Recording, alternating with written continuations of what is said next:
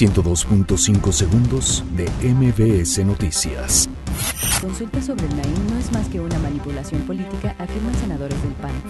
Seguidores de Andrés Manuel López Obrador en redes sociales se inclinan por el nombre TECMEC para el tratado entre México, Estados Unidos y Canadá. Rocío Nale afirma que Morena no meterá las manos en la renovación del Sindicato de Trabajadores Petroleros.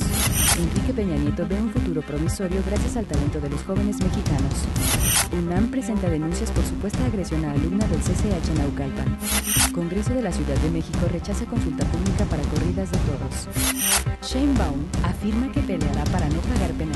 por no construir planta termovalorizadora. Ejército mexicano instala retenes en la frontera México-Guatemala.